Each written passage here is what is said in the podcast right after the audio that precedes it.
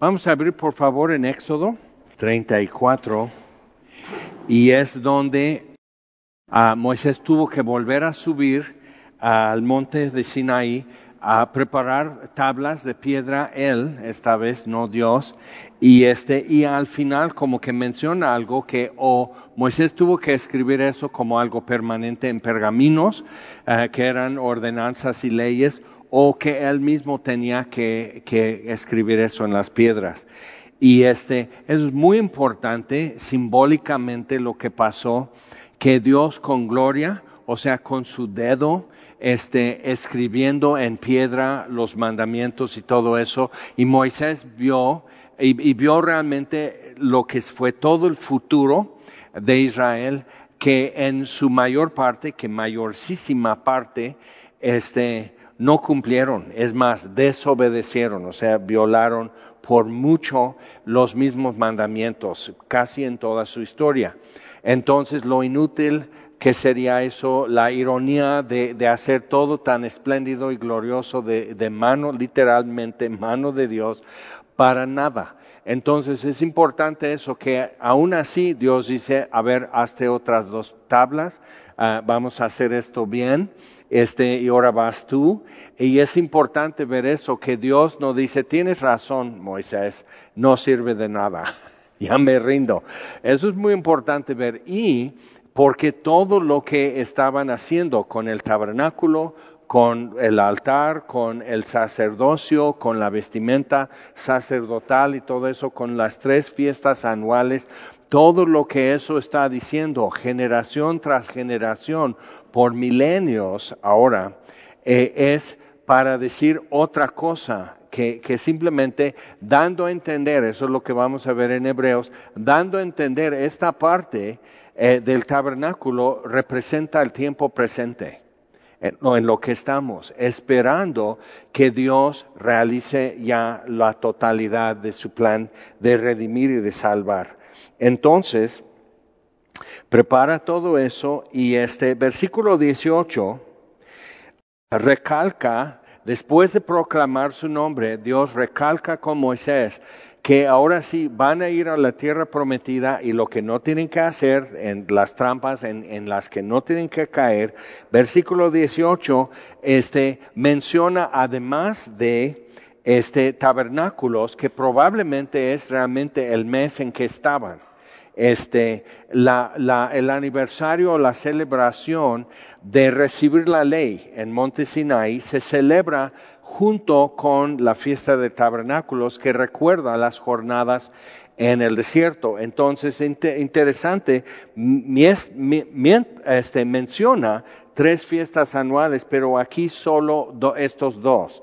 Fiesta de los panes sin levadura, que es la Pascua, pero primero sin levadura. O sea, tienen que, que sacar todo lo que es pan con levadura de la casa, tienen que limpiar todo eso. Ahora ya es un ritual hacerlo pero también y durante una semana seguir comiendo pan sin levadura, recordando su salida eh, de Egipto, que no dio tiempo para que la masa pudiera reposar, o sea, pan reposado, este, este, y, dejarlo este, leudar naturalmente.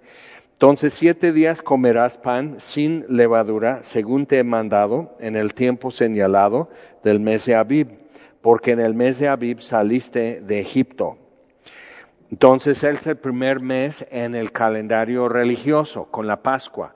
Eh, es la redención en su principio. Y, este, pero es interesante, hoy cuentan como el comienzo del año es tabernáculos, empezando con Yom Kippur, el, día de expiación. Entonces, ¿qué es eso? Porque tienen la idea de que como ya no hay altar, no hay sacrificios, no hay ofrenda por el pecado, entonces todos morimos en nuestros pecados, no hay forma, el acceso está cerrado hacia Dios. Entonces algún rabino vio que lo que dice en primero de Samuel, que obedecer es mejor que sacrificio, por eso el exceso, que nunca en su historia, pero a partir de la destrucción de Jerusalén en el año 70, entonces el exceso de énfasis en obedecer ¿ok? Hacerlo, pero minuciosamente.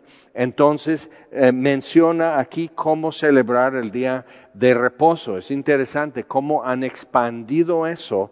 Por ejemplo, todas las leyes sobre dieta, cómo lo han expandido cuando de repente ahora ya existe poliéster, ya hay suéter de acrílico y todo eso, y no hay que mezclar fibras, ¿qué haces si eres ortodoxo? Entonces tienes que leer todas las, las etiquetas. Tú y yo nomás decimos, eh, mira, es no planchar, o sea, tiene un poco de poliéster tu camisa, ya no, ya no hay que plancharlo. Eso, nosotros decimos, eso está bien, es, un, es una ayuda para mí, pero eso, entonces, Rabí, eh, son fibras mezcladas porque no tenían que mezclar algodón con lana.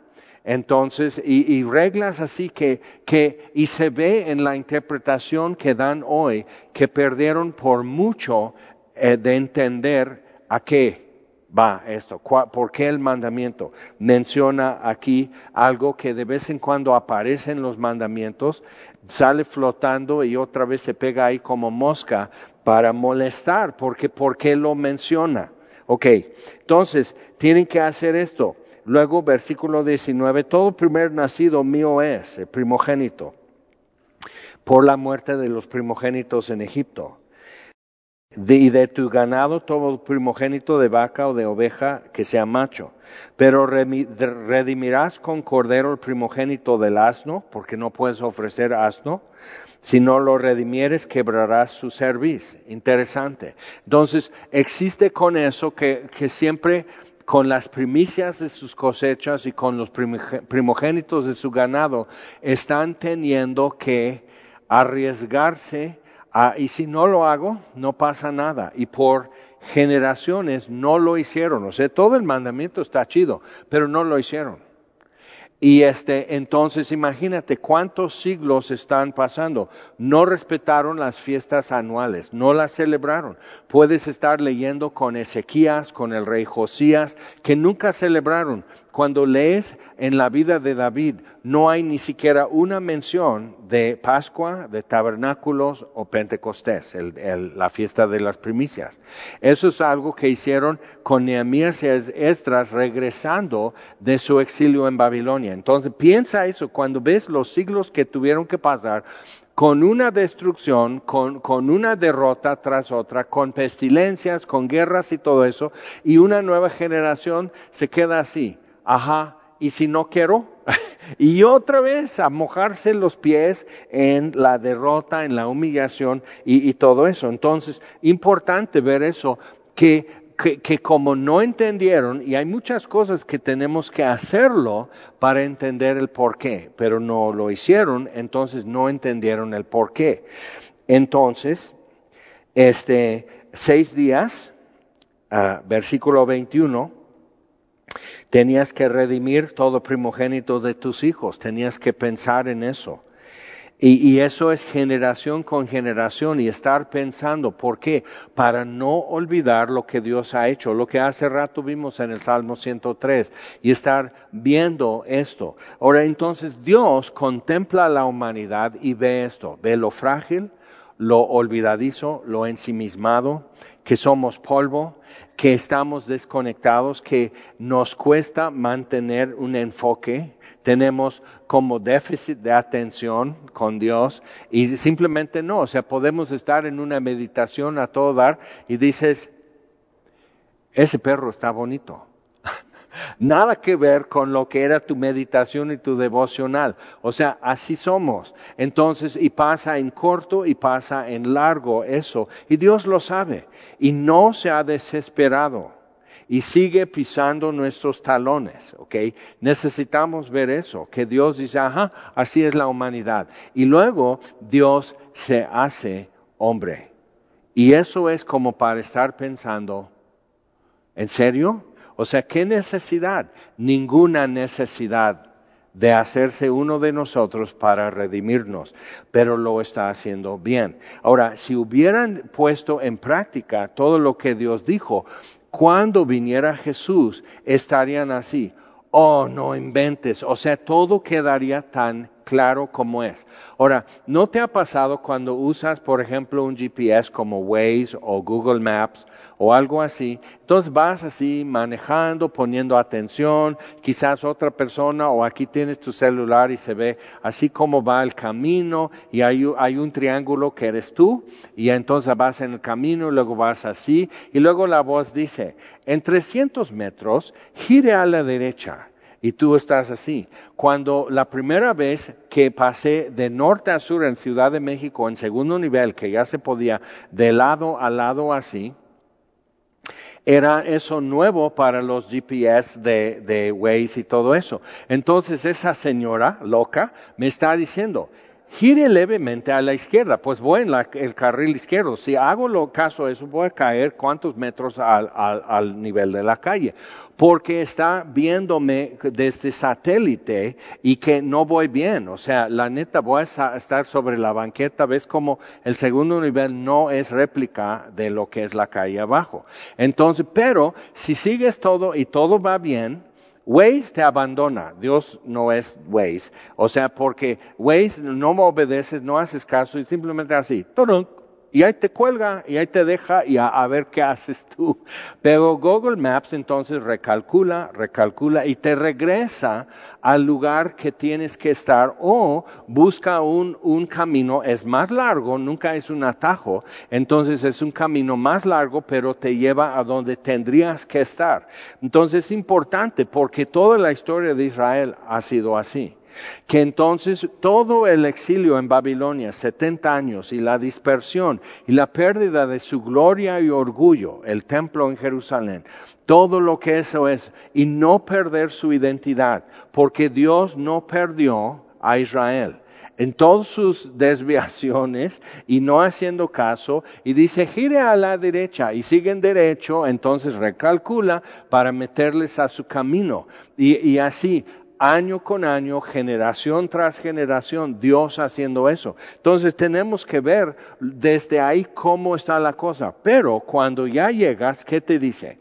Tu destino está a la derecha. ¿Ok? Ya llegaste. Y entonces ves, ah, mira, es cierto. Entonces a mí me pasó una vez que estaba equivocado la ubicación que daban o sea, dieron la ubicación no desde el lugar, era para ir a casar a una pareja, entonces no pude llegar y ahí estoy, o sea, solo entrando a la calle, desde ahí mandaron la ubicación. Entonces llego así, tú ya llegaste a tu destino. Hasta literal, bajé del coche, empezar a caminar en la calle, alguien pasó y me vio de traje y todo eso. Usted a la boda de mi sobrina, ¿verdad? A ver, sígame, esa es aquí adelante.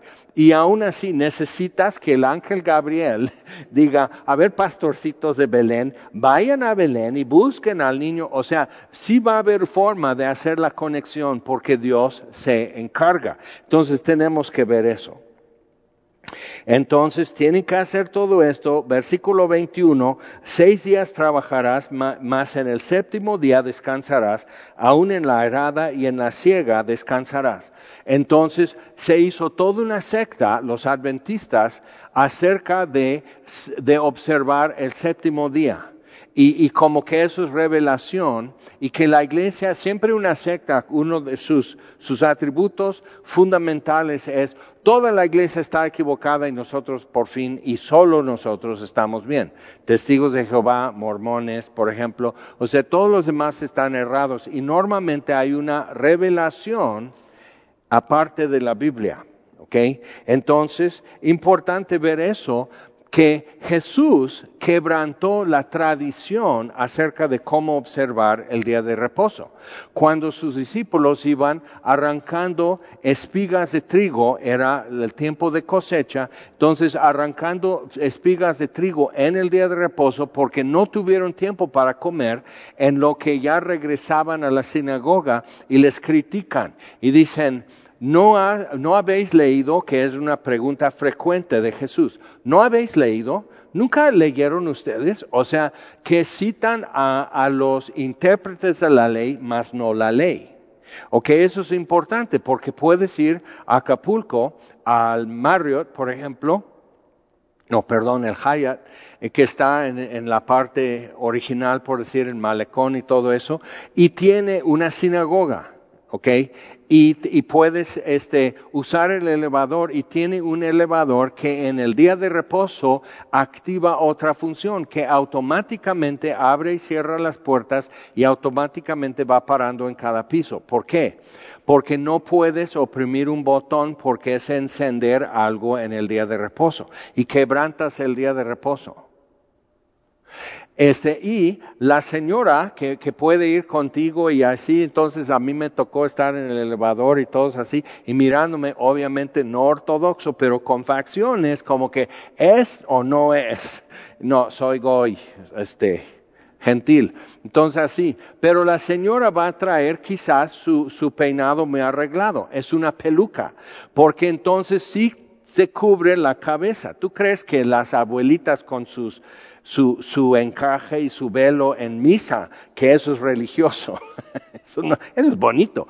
Pero entonces usan una, peluca para taparse el cabello, pero es una peluca de cabello. ¿Ok? Entonces, eso es la naturaleza humana, viendo eso. Y no estamos, no estoy diciendo que no son sinceros, pero sí es un poco absurdo a qué punto se está llevando con tal de cumplir, pero no cumplir, pero hacer todavía lo que yo quiero. ¿Ok? Y no tenemos que reírnos mucho porque lo hacemos. ¿ok? Tú y yo lo hacemos. Buscamos la forma, si de veras, de veras queremos algo, lo lo declaramos kosher y nos lo comemos. ¿Ok? Entonces ya tienen kosher shrimp en Israel, que es shrimp, que es camarón kosher, que está criado en, no en agua salado y sin lo que normalmente ingiere el, el, el camarón, entonces ya pueden comer ese tipo de camarón, ya es kosher. Y digo, a ver israelitas, en el cielo va a haber camarón. No, por eso lo quiero comer de una vez. O sea, y, y ja, ja, ja, y nos reímos, pero es una caricatura de todas las naciones, porque así somos. ¿Ok? Entonces, pero otra caricatura es ir manejando así, siguiendo una voz. Esa señora sabe dónde estás, porque si no giras aquí a la derecha, no te dice, es muy amable, no es como los profetas que dicen, desobedientes, rebeldes. O sea, simplemente dice, recalculando, en lugar de decir, baboso, idiota, y ahora vas a llegar tarde a tu destino, que yo te aviso cuando llegaste, pero voy a decir, llegaste a tu destino tarde, está a tu derecha, bájate del coche, ya voy a colgar. O sea, eso sería yo, serías tú si fueras la voz de Dios desde el monte Sinai, y Dios no lo hizo tan así. Pero si nos damos cuenta que que hay algo muy humano en todas estas vueltas. Entonces en la arada y en la siega, entonces tú ves que puede llover y mañana es el día de reposo, y comienza cuando ya aparecen, viernes en la noche, comienza cuando ya aparecen tres estrellas en el cielo, ya comenzó el nuevo día, que es sábado. Entonces comienza en la noche, si lees en Génesis, fue la noche, fue el día, el tercer día, fue la noche, fue el día. Acuérdate, empezó cielos y tierra y luego dijo, sea la luz. Entonces, cuando ves eso, entonces, o sea, el nuevo día comienza al anochecer. Entonces ya estamos en jueves, Y tú dices, mira, todavía no tengo para la quincena y y a ver cómo le hago. Entonces, pero viendo eso, entonces estarían viendo como hace rato que empezó como a tronar, las nubes un poco negras, empezó a brisar, a chispear un poco, y si tuvieras todo tu trigo ya seco en el campo y algunos, o sea, como que lo cortas y lo dejas como para secar un poco mejor antes de levantar todo. Y si llueve, se echa a perder porque ya va a tener moho, ya va a enfermarte, o sea, es un problema y va a llover. ¿Qué haces? Todos estos mandamientos son una invitación a, a, invitar al Dios soberano y todopoderoso a involucrarse en tu vida. En las cosas que son de día a día, que si hoy llueve, si mañana no llueve, o sea, todo eso eh, le involucras a Dios. Por eso el diezmo que es del Antiguo Testamento, pero hay mucho comentario de eso en el Nuevo Testamento. Entonces, muchos mandamientos no se renovaron ni se cancelaron, simplemente siguen para muchos cristianos. Entonces, viendo eso, otra vez, diezmar y ofrendar de tus ingresos de cualquier forma, es una invitación a Dios que Él se involucre en tus finanzas. Entonces lo que pasa es que muchos dicen, yo, a mí no me alcanza para diezmar. Y yo te digo, a mí no me alcanza para no diezmar. Porque depende, si tú distribuyes tu ingreso entre todo lo que tú tienes que gastar o pagar, entonces si queda algo, eso ya es para Dios. Imagínate si tú fueras el hermanito en una familia y la mamá está sirviendo a los hermanos, pero a ti, ¿sabes qué? No te alcanzó. ¿no? O sea, dirías, ay, pues, o sea, yo soy, o sea, yo necesito también porque estoy creciendo mi mamá, mi mamá y mis hermanos pueden salir a trabajar, yo no, entonces dame a mí primero. Entonces, viendo eso, o sea, sí revela mucho de nuestro corazón cuando decimos, no, Dios, tú espérate, porque no me has cuidado como debe de ser. Entonces, ahora sí, para que sientas. Y dices, ay, yo no lo hago así. Ah, no. ¿No? Pero ¿qué es lo que estamos haciendo? Dios al último. Entonces, cuando, cuando tomas un diezmo, la décima parte, desde el inicio y el 90% es lo que realmente te queda, es sorprendente cómo Dios lo hace alcanzar. Involúcrale, o sea, invítale que Él tome parte en tus finanzas. Pero entonces en el arado, eh, en la ciega, entonces todo eso tú estás invitándole a Dios que Él tome parte de lo que tienes que hacer.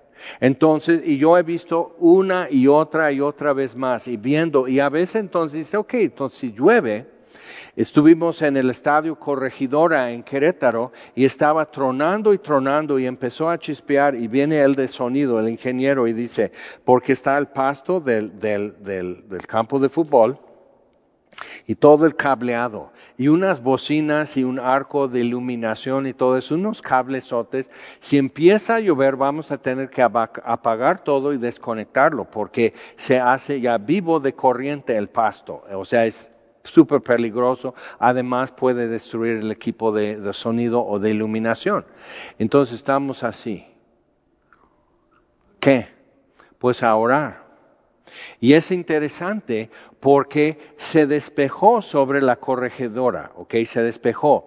Y María del Sol empezó, estaba cantando y cantó, por ti volaré, y se vio cómo, cómo la nube empezó a hacer esto y, a hacer todo un círculo y abrirse más y más y más mientras ella cantaba. Y tú dices, ay, no inventes, no lo estoy inventando, no naciste y por eso no te tocó, pero eso es lo que pasó. ¿Y qué crees?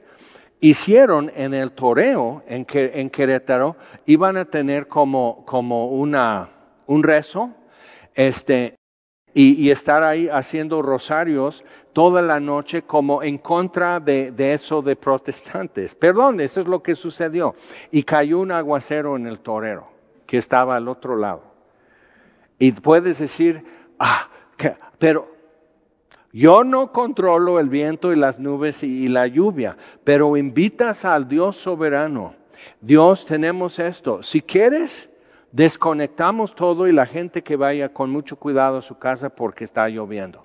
O si quieres que se haga, que no, que no lo permitas que llover aquí. Está bien, o sea, no estamos queriendo maldecir a nadie, pero haz como tú quieras, Señor. Si quieres, lo hacemos. Si quieres, sigo arando mañana porque este hoy no puedo porque es el día de reposo. Si quieres que siga cosechando bien mañana, que no llueva hoy que es el día de reposo. No puedo salir y voy a confiar en ti. Y checa lo que pasa, porque entonces un microbús lleno de estudiantes del seminario católico que iban al, Rosario, que estaban rezando, se equivocó. El, el chofer sabía toda la publicidad. Ah, ya sé dónde es, porque no, pues no, ya están discutiendo. Eso están a cargo de tu alma y no se acordaban de la dirección. Pero bueno, entonces, y el chofer del microbús dice, yo les voy a llevar aquí. Y todos oyeron el mensaje y recibieron a Cristo. Entonces sí podemos invitarle a Dios que Él tome parte, ¿no? Entonces, pero esas son eh, oportunidades específicas y nacionales que todo el pueblo de Israel podía hacer. Entonces, eh, versículo 22, también celebrarás la fiesta de las semanas, de la de las primicias de la siega del trigo y la fiesta de la cosecha a la salida del año. Entonces, Pentecostés y aquí ya menciona lo que es tabernáculos, que es el fin de la cosecha. Tres veces en el año se presentará todo varón tuyo delante de Jehová, el Señor, Dios de Israel. Ahora, iban a tener que celebrar eso. Ahorita en el desierto no, porque diario cae maná y comen. Ya no hay siembra ni cosecha, no hay nada de eso. Entonces, o sea, viendo eso, Dios dice, pero van a tener que integrarse entre las naciones y mostrar a todas las naciones quién es el Dios de Israel. Y, pero lo mantenían a un lado ya que entraron a la tierra prometida. No le invitaron a tomar parte realmente en su día a día. Dice, porque yo arrojaré a las naciones de tu presencia, y ensancharé tu territorio, y ninguno codiciará tu, tierra cuando subas para presentarte delante de Jehová tu Dios tres veces al año. O sea, dice, pero ¿cómo voy al lugar donde está el tabernáculo? Jerusalén no lo sabían, pero ¿cómo voy a ir si, este, y, ajá, ¿y quién cuida los pollos, los chivos, los borregos? O sea, ¿cómo dejo todo eso? Dices, yo me encargo. Otra vez, ¿lo haces o no lo haces? Es tremendo. Pero ve esto y dice, no ofrecerás cosa leudada junto con la sangre de mis sacrificios. Tenía que ser pan eh, sin levadura, ni se dejará hasta la mañana nada del sacrificio de la fiesta de la Pascua. ¿Por qué? Porque era un símbolo. El, sacrificio del, del cabrito para la Pascua era un símbolo y tenían que obedecerlo bien, tenían que hacerlo bien. Es como no, si vas a hacer como un mapa de México, que no se te olvide de Baja California. O sea, si tienes que colgar un, algo aquí, un dedito que es Baja California. Y si no lo dibujas bien, entonces los chiapanecos van a decir, ¿dónde está Chiapas? Nos dejaste fuera. O sea, tienes que dejarlo bien. Tienes que dejar bien el, Río Bravo y todo eso. O sea, el que conoce va a decir, no hiciste bien el mapa. ¿Por qué importa un mapa? Por eso lo de Waze y Google Maps. Sí te importa cuando no sabes llegar. Entonces, otra vez tenían que hacerlo bien y todo lo que era el tabernáculo tenían que hacerlo exactamente lo que Dios dice. Pero luego dice, las primicias de los primeros frutos de tu tierra llevarás a la casa de Jehová tu Dios. No cocerás el cabrito en la leche de su madre. Y lo único que dicen hoy sobre esto es que hay proteínas en, el, lácteos que no combinan bien con este, carne eh, roja, por ejemplo, entonces Dios está cuidando su salud. o sea, eh, dicen, entonces Dios esperó cinco mil años para que los israelitas pudieran saber eso. ¿No sería que Dios simplemente está diciendo, no dejen de ser humanos? No dejen, o sea, vean, tienen que quemar todo eso, pero no dejen de, que haya vida nueva mañana. Entonces, no coser el cabrito en la leche de su madre. Importante, que simplemente lo que tendrías que estar haciendo es endurecer tu corazón.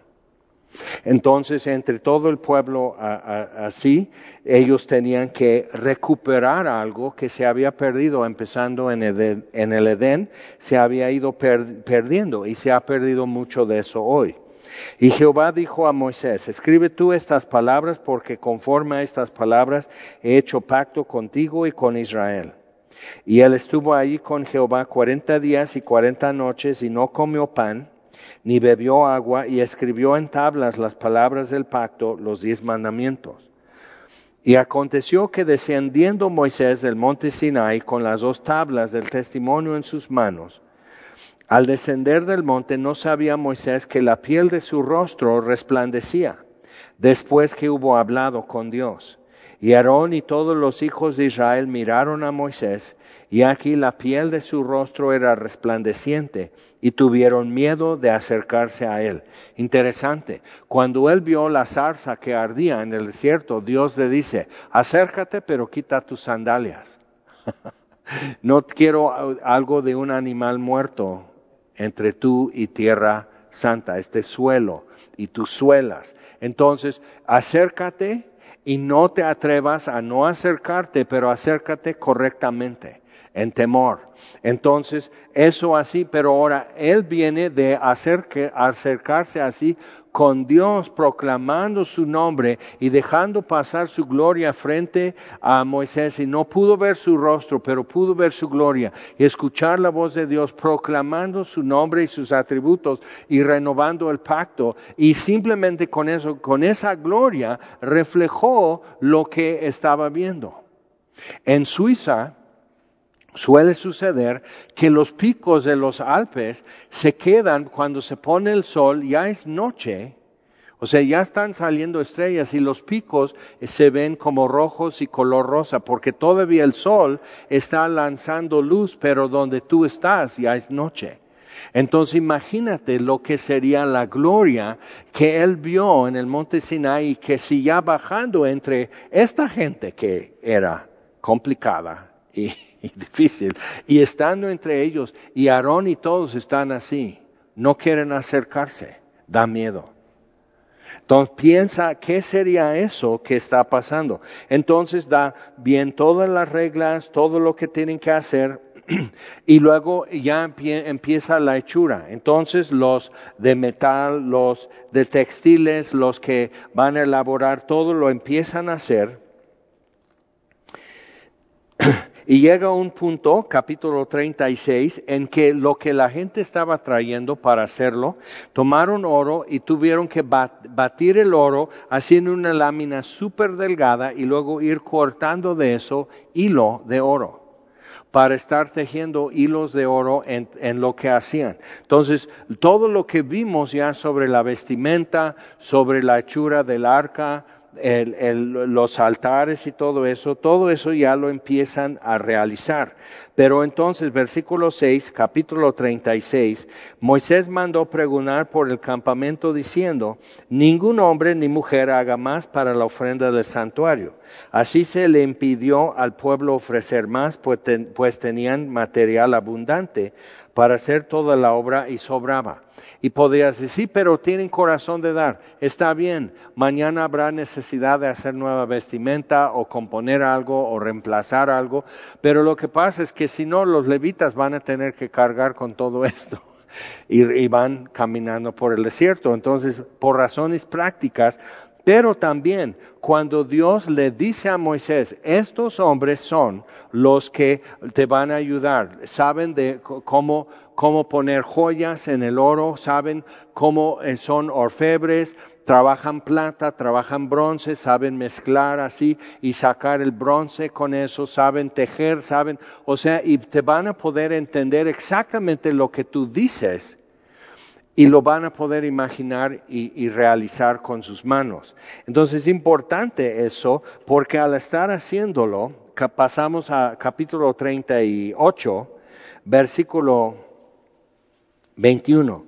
Dice, estas son las cuentas del tabernáculo, del tabernáculo del testimonio, las que hicieron por orden de Moisés, por obra de los levitas, bajo la dirección de Itamar, hijo del sacerdote Aarón.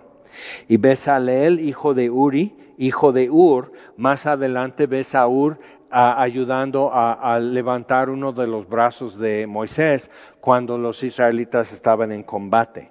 Entonces, eh, es el nieto de Ur, de la tribu de Judá, hizo todas las cosas que Jehová mandó a Moisés, y con él estaba a Oliab, hijo de Aisamac, ponle Jorge al niño, ok, a Oliab, hijo de Aisamac, de la tribu de Dan, artífice, diseñador y recamador en azul, púrpura, carmesí y lino fino. Entonces sabía teñir, sabía preparar los hilos, sabía usar lana, algodón, lino, todo eso y prepararlo todo. Pero cuando te das cuenta, o sea, no eran tan brutos, como muchas veces en películas representan a la gente en la antigüedad, Noé y todo eso, casi cavernícolas. O sea, sabían hacer estas cosas bien y cuando ves lo que era la vestimenta de faraones y todo eso en, en sus ataúdes, dices, sí sabían.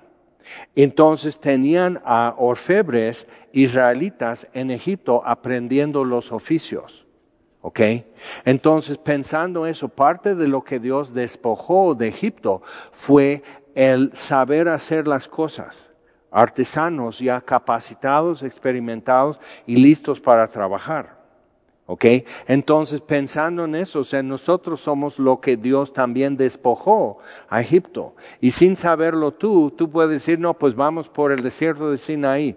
Yo soy, yo manejo textiles y bordados y sé teñir fibras y todo eso y pues yo qué voy a hacer aquí, cuidar borregos y tratar de llegar a la tierra prometida en un pedazo porque la gente es rebelde.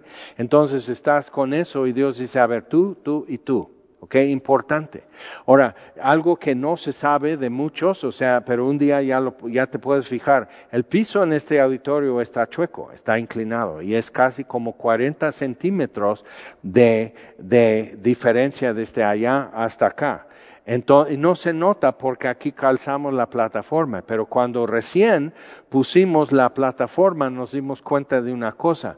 Todo se veía normal y luego pusimos el biombo y todos, todo lo que era pedestal o atril estaba así. Y todas las sillas están así, pero como la distancia entre patas es corta, no, no, no te sientes así. Pero todo se veía así, o sea, todo estaba así.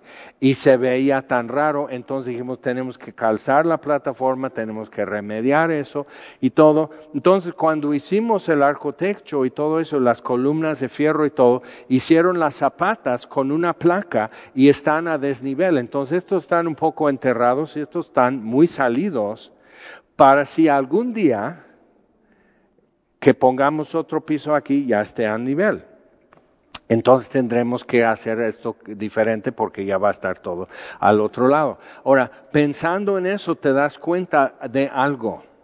No era él que llegó a decir, Moisés, Moisés, yo quiero ayudar, déjame ayudar. Entonces, eh, había dos encargados, pero ni el uno ni el otro sabía que era que había otro encargado. Entonces iban contradiciendo el uno al otro. Si pasas al estacionamiento, los albañiles suelen dejar, cuando hacen pisos, suelen dejar, hay, hay de vez en cuando ves como un cuadrito de tabique de barro.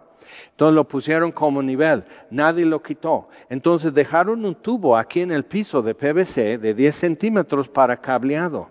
Pero luego viene el otro y da orden, entonces ponen el bailarín para, para firmar toda la tierra y aplastaron el tubo. ¿Ok? Entonces, si te das cuenta, estos hombres, los, los orfebres y los artesanos y todo, capacitados por Dios, rendían cuentas a Moisés no a Moisés y Ur y Aarón y el cuñado de Aarón y otro que viene llegando y quiere ayudar y que le hagan sentir importante, sino entonces había una visión bien enfocada con mucha precisión. Entonces llegamos a capítulo 39, versículo 42, en conformidad a todas las cosas que Jehová había mandado a Moisés, así hicieron los hijos de Israel toda la obra. Ahora, ¿por qué no hemos tratado de corregir aquí el piso? Uno, el costo. Si fuera importante, pues lo haríamos. Tenemos excelente acústica, aunque chueco el piso, la acústica es muy buena. Pero algo importante en todo eso que tenemos que captar es, esto no es simbólico, esto, esto aquí no es mapa. El tabernáculo era mapa para regresar a Dios. Desde el altar, toda la cerca de cortinas blancas alrededor, todo el sistema, toda la vestimenta del sacerdote, todo lo que hemos estudiado era mapa, entonces sí era necesario. Y Dios no se equivoca diciendo, como me pasó esa vez en el segundo nivel en México, gire levemente a la izquierda. yo así digo, que no, señora, yo no le voy a obedecer y hasta cambiaba de carril nomás para confundirla. Pobrecita, o sea, afligida y por fin ya dice, ya llegaste aquí a la caseta y todo, ya le apagué, pobrecita, me quería regañar. Pero entonces, viendo eso, Dios no tiene ese problema de, de no saber dónde estamos. Pero sí es importante para nosotros que el mapa sea completo. Entonces, cuando se hizo bien, todo en conformidad a todas las cosas que Jehová había mandado a Moisés, así hicieron los hijos de Israel toda la obra. Y vio Moisés toda la obra, y aquí que le habían hecho como Jehová había mandado, y los bendijo. Ve. O sea, es algo tremendo. O sea, ¿cómo Moisés le va a decir que él no es orfebre? Él no sabe bordar, él no sabe eso, pero va a decir, es exactamente esto. Y otra vez, invitarle a Dios a tomar parte en estas cosas. Pero entonces hay, hay orden en eso. Levantan todo el tabernáculo, va en orden. Si te das cuenta, primero hacen lugar para el arca. Entonces ponen el arca, quitan el velo de sobre el arca y lo cuelgan. Porque eso no es para curiosos. Entonces lo dejan así y van saliendo de eso poniendo ya otro velo de acceso al lugar santo y saliendo y todo y al final pone la cerca, el altar quema el incienso y el tabernáculo se llenó de gloria que ni Moisés pudo entrar. Bien. Versículo 34, capítulo 40. Entonces una nube cubrió el tabernáculo de reunión y la gloria de Jehová llenó el tabernáculo. Y no podía Moisés entrar en el tabernáculo de reunión porque la nube estaba sobre él y la gloria de Jehová lo llenaba. Cuando la nube se alzaba del tabernáculo, los hijos de Israel se movían en todas sus jornadas, pero si la nube no se alzaba, no se movían hasta el día en que ella se alzaba. Entonces podían decir, mira, a mí me tocó porque tenían sus lugares según sus tribus y puede decir, mira, por la soberanía de Dios, a mí me tocó porque soy de la tribu de, vamos a decir, Zabulón, me tocó así y son muchas piedritas y no hay donde realmente poner mi tienda y no estar durmiendo, o sea, estoy viendo así, no he dormido bien y estás esperando que se levante la nube. Podría quedarse un año en este lugar o podrían quedarse un día. Y Dios lo variaba y, podemos decir, ah, entonces así de caprichudo, no. Él sabe los recursos en ciertas temporadas, es un desierto, no va a haber dónde llevan a pastar a su ganado. Él sabe todo eso. Entonces tenían que pero poner su atención en eso y no estar diciendo, ¿y, si México gana a Arabia Saudita? ¿Ves toda la aprensión y angustia y todo eso. Viendo la nube ya sabían qué hacer. Pero mañana, al amanecer, todos aprenden a ver qué está haciendo Dios. Primero ante todo, para saber si voy a poner frijoles, porque si se está alzando la nube, pues mejor así, va, cómete un tente en pie, no pongas a hervir los frijoles porque tenemos que irnos. Entonces ve cómo Dios estaba dominando la escena para ellos en su día a día, pero tenían que querer que tomara parte. Pero si la nube no se alzaba, no se movían hasta el día en que se alzaba, porque la nube de Jehová estaba de día sobre el tabernáculo y el fuego estaba de noche sobre él, a vista de toda la casa de Israel en todas sus jornadas. Y así termina, ¡pum! Fin de Éxodo. Y por eso otra vez, así como termina, o sea, no como con un resumen y esto y pasando el micrófono al Levítico o algo así, sino pum, así. Ya terminó, eso es Éxodo, señores.